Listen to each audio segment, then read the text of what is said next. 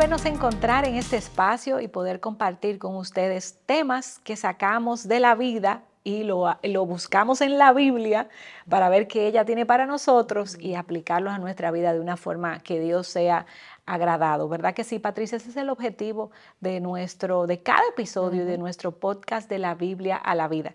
Mi nombre es Charvela y me acompaña Patricia. Aquí estoy. Y hoy tenemos un nuevo tema en el cual yo sé que yo he sido bendecida al leer el guion y sé que, que todas ustedes también van a sacar provecho de este nuevo, de este nuevo episodio. Amén. Esa es la oración, ¿verdad? Que Dios sea que hable y que use su palabra para ministrar nuestra vida y nuestros corazones. Así es. Tú sabes, Charvela, que tú sabes que ahora me doy cuenta que casi siempre yo comienzo diciendo, tú sabes, Charvela. O sea, yo asumo que tú sabes mucho, ¿entiendes? Eso es lo que pasa. Parece que, parece que no lo asumes bien. Que yo digo que tú sabes. Entonces, pero sí, déjame, déjame comenzar diferente. A ver. Hay circunstancias, Charla. muy bien. Esas son coletillas, Esas son coletillas que uno lo vamos a, mira, esto se queda ahí sin editar. para que se den cuenta de que esta es la realidad, ¿verdad? Pero mira, hay realidades en nuestras vidas, Charvela, que nos llevan a doblar nuestras rodillas. Eh, hay circunstancias eh, que su grado de dificultad nos llevan a un punto donde nosotros nos encontramos simplemente clamando, rogándole al Señor por su intervención, rogándole al Señor que haga algo, rogándole al Señor que cambie esa circunstancia difícil, esa circunstancia eh, dolorosa. Por ejemplo, podemos encontrarnos clamando por una sanación. Quizás hay una enfermedad que está padeciendo un ser querido o nosotras mismas estamos padeciendo y es una enfermedad de vida o muerte y clamamos al Señor por un milagro, porque Él obre, porque Él haga. Podemos encontrarnos también en medio de un anhelo insatisfecho, un vientre vacío, una mujer estéril que le ha clamado al Señor durante años porque llena ese vientre eh, y esa se ha convertido en su oración. Eh, todo el tiempo, una soltera que ora fervientemente por ese esposo que no termina de llegar, pero ella tiene ese deseo en su corazón de casarse y Dios no concede ese esposo y entonces estamos orando, estamos clamando, pidiendo eh, con la fe que pudiéramos llegar a tener, ¿verdad? En medio de nuestra humanidad caída. Y nos encontramos a veces con que la respuesta de Dios es no. Así es. Y clamamos y clamamos y clamamos y Dios dice no. ¿Qué hacemos nosotras en medio de los no de Dios? en medio de nuestros anhelos, de cosas que pudiéramos ver, Charvela, como buenas. O sea, pudiéramos ver como bueno una sanación de una enfermedad, pudiéramos ver como bueno una madre que puede quedar embarazada, pudiéramos ver como bueno una soltera que, recibe un esposo. Pero ¿qué hacemos entonces cuando Dios dice no? ¿Cómo yo puedo pensar de Dios en medio de, esos no que Él nos está dando.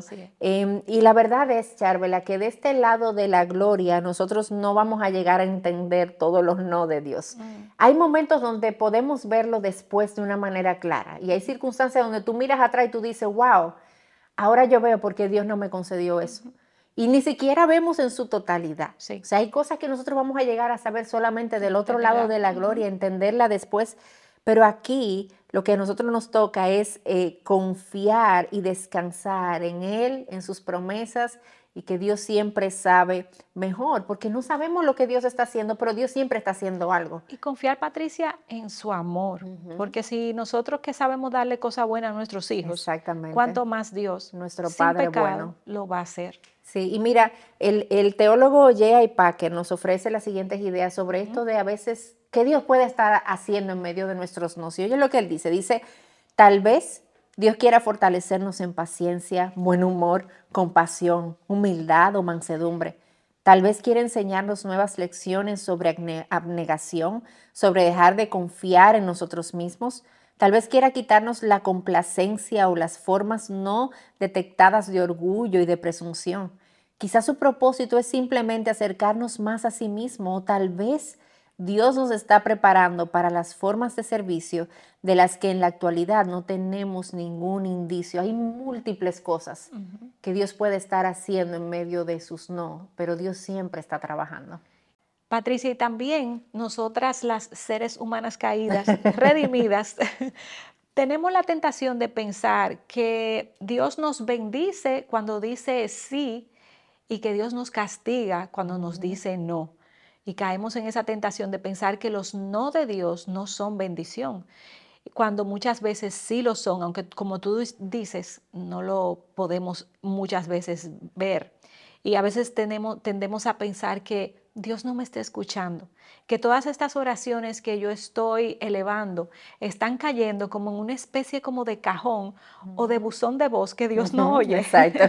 Todos esos mensajes ahí que Dios ha dejado sin escuchar. Dios tiene un buzón de voz grandísimo, pensar a la gente que se quedó ahí y, nadie lo escuchó y por eso no fueron, eh, Él no los escuchó y por eso no fueron respondidas mis oraciones. Pero según la palabra de Dios, mm. Él siempre oye.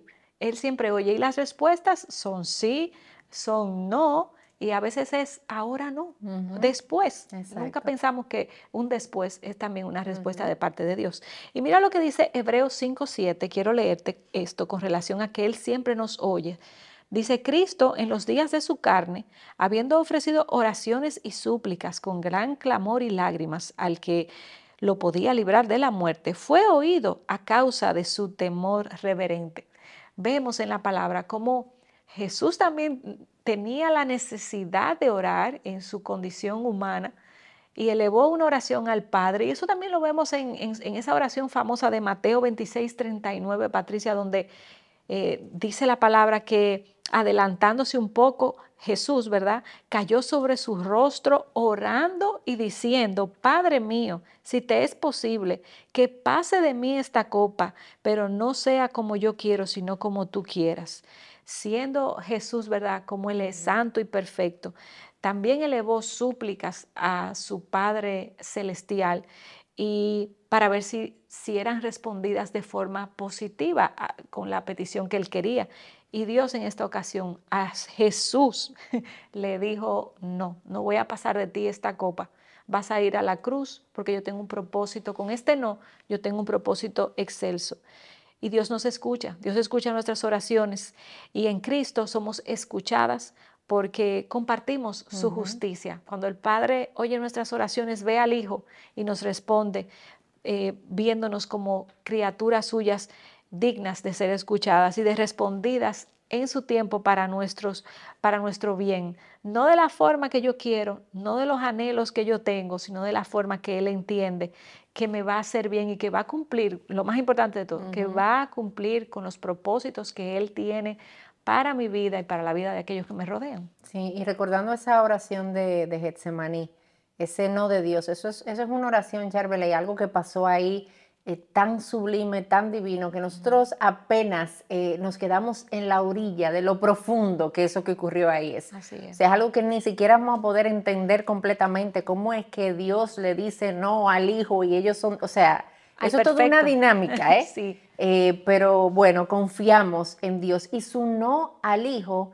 terminó trayendo el mayor bien de toda la humanidad fue un sí a nosotros. Exactamente, o sea, su no al Hijo fue un sí a nuestra redención.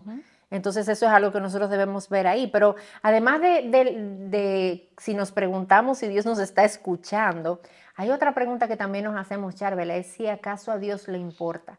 Porque yo pudiera entender, sí, yo sé que Dios me oye, me escucha, pero es que no le importa. Él no está en mí. Exacto, no está en mí, no está atento a mí, no le importa, no le importa mi vida, no le importa que yo sufra. Quizá tiene peticiones más importantes y prioriza. Yo me pregunto eso, yo me pregunto si genuinamente a Dios le importa mi dolor y si le importa el sufrimiento que yo estoy padeciendo y la Biblia me enseña de que a Él sí le importa. Hebreos 4 del 15 al 16 dice, porque no tenemos un sumo sacerdote que no pueda compadecerse de nuestras flaquezas, sino uno que ha sido tentado en todo como nosotros, pero sin pecado. Por tanto, acerquémonos con confianza al trono de la gracia para que recibamos misericordia y hallemos gracia para la ayuda oportuna. Amén. Jesús, Charbel, entiende nuestro dolor. Así es. Y Él entiende mejor que nadie. Y Él sabe lo que es clamar en oración y decir, Padre, pasa de mí esta copa, pero que se haga tu voluntad y no la mía. Así es. Y Dios no pasar esa copa de Él Él sabe lo que es sentir angustia y el nivel de angustia que Jesús experimentó es mayor al que nosotros podemos experimentar. Él decía... Sudó gotas de sangre. Exacto. Y, es algo que pudiera pasar médicamente, está comprobado, que alguien puede estar en una aflicción tan grande que eh, excreta eh, sangre como sudor. Y él decía, mi alma está angustiada hasta la muerte. O sea, es un nivel de angustia, yo no lo he experimentado. Yo no he experimentado ese nivel de angustia. O sea que Jesús sabe, Él entiende y Él, no, y él le importa nuestro dolor. Ahí hay una historia en el Nuevo Testamento que es cuando Jesús em, va a, Lázaro ha muerto, su amigo Lázaro muere y sus hermanas Marta y María están llorando y están sufriendo por la muerte de su hermano. Y ahí es donde encontramos el versículo más corto de la Biblia, ¿verdad? Que dice que Jesús lloró. Pero es interesante ver que Jesús llora, pero Jesús sabe lo que él va a hacer. Sí. Él sabe que él fue a resucitar a Lázaro. Exacto. Él sabe que él, lo va a levantar de entre los muertos, pero él llora. ¿Por qué él llora? Por el dolor de sus amigos. Así es. Él llora por el dolor de sus amigas Marta y María. Él llora porque hay sufrimiento y Jesús es ese Dios compasivo que se duele con nosotros, que su corazón está lleno de compasión hacia nosotros. O sea que en medio, aún en medio de esos no, porque Dios sabe mejor, Él entiende nuestro dolor y por eso yo puedo acercarme con confianza delante de Él y encontrar la ayuda oportuna en medio de nuestro dolor. Así es. Y como decíamos al principio, Dios siempre está obrando. Dios siempre está haciendo algo, aún en medio de sus no, eh, Él siempre está haciendo lo mejor para nosotros, aunque no lo veamos y no lo entendamos. Y si es Luis pinta esto de una manera que a mí me encantó. C.S. Luis es un autor que siempre está llevándonos a, a través de poner a volar nuestra imaginación, entender verdades profundas, teológicamente hablando. Y él decía, oye lo que él decía, Imagínate a ti mismo como una casa viviente. Dios entra para reconstruir esa casa. Al principio quizás puedas entender lo que está haciendo. Está arreglando los desagües y deteniendo las fugas en el techo. Y así sucesivamente. Sabías que esos trabajos debían realizarse y por lo tanto tú no te sorprendes. Pero en este momento comienza a golpear la casa de una manera que duele abominablemente y no parece tener sentido. ¿Qué se supone que está haciendo? La explicación es que él está construyendo una casa muy diferente a la que tú pensaste. Tirar un ala nueva aquí, poner un piso adicional allí, correr torres, hacer patios. Pensaste que te convertirían en una casita decente, pero él está construyendo un palacio. Él tiene la intención de venir y de vivir en él. Increíble, bellísimo. Patricia, y, es volver a enfatizar esto. Dios está haciendo algo en nosotros cuando Él dice que no.